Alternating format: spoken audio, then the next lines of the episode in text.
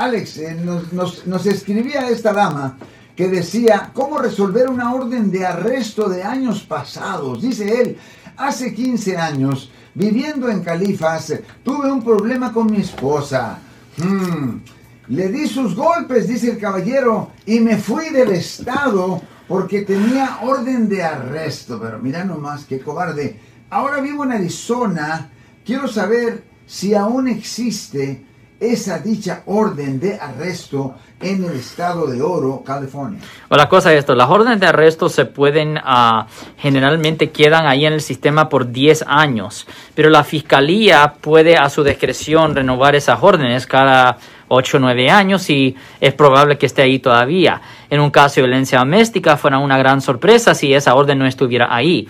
Si usted tiene una orden de arresto aquí en California, uh, tiene unas cuantas opciones. Uno es que un abogado vaya a la corte para abrir una audiencia, para hablar con el juez, para ver lo que se tiene que hacer para quitar la orden de arresto. La otra opción es ponerse en contacto con una compañía de fianzas o un bail bondsman. Lo siento por la interrupción, su video va a continuar monetariamente.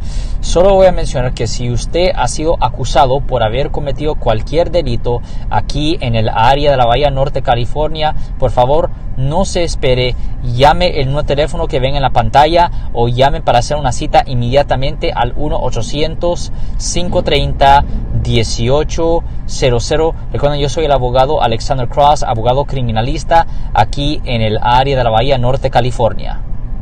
Pagar la fianza y después usted se puede presentar a la corte. Um, ahora, existe la probabilidad de que usted tenga una orden de arresto que no tenga fianza. Y si usted tiene una orden de arresto que no tiene fianza, no va a poder pagarle a una compañía de fianza para sacar, um, para eliminar esa orden de arresto. Y es necesario físicamente ir a la corte con su abogado. Pero siempre existe el riesgo, viendo que usted tiene una orden de arresto sin fianza, de que el juez lo arreste y lo ponga en custodia y que usted esté ahí atrapado hasta que el caso de violencia doméstica se, se resuelva.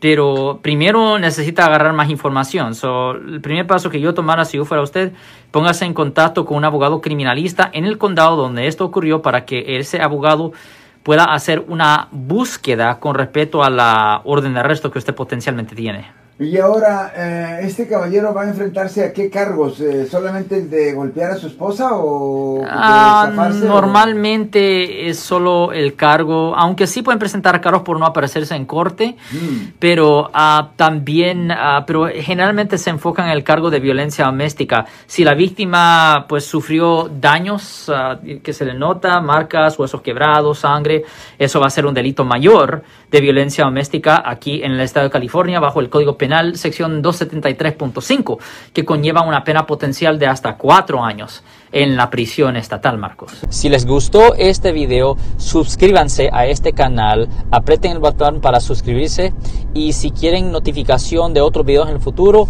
toquen la campana para obtener notificaciones.